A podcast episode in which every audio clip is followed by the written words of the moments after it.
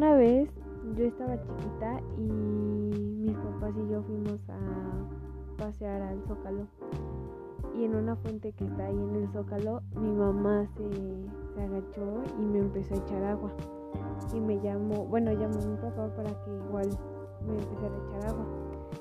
Y estaban ahí jugando y yo por querer hacer lo mismo les iba a echar agua y que me caigo a la fuente sin querer.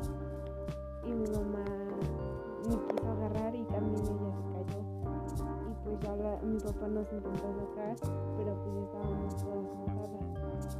Y ya nada más le empezamos a echar agua a mi papá porque pues él había sido el único que no se había mojado. Y pues de ahí recuerdo que tuvimos que irnos a cambiar. Del Zócalo tuvimos que regresar a mi casa a cambiarnos. Y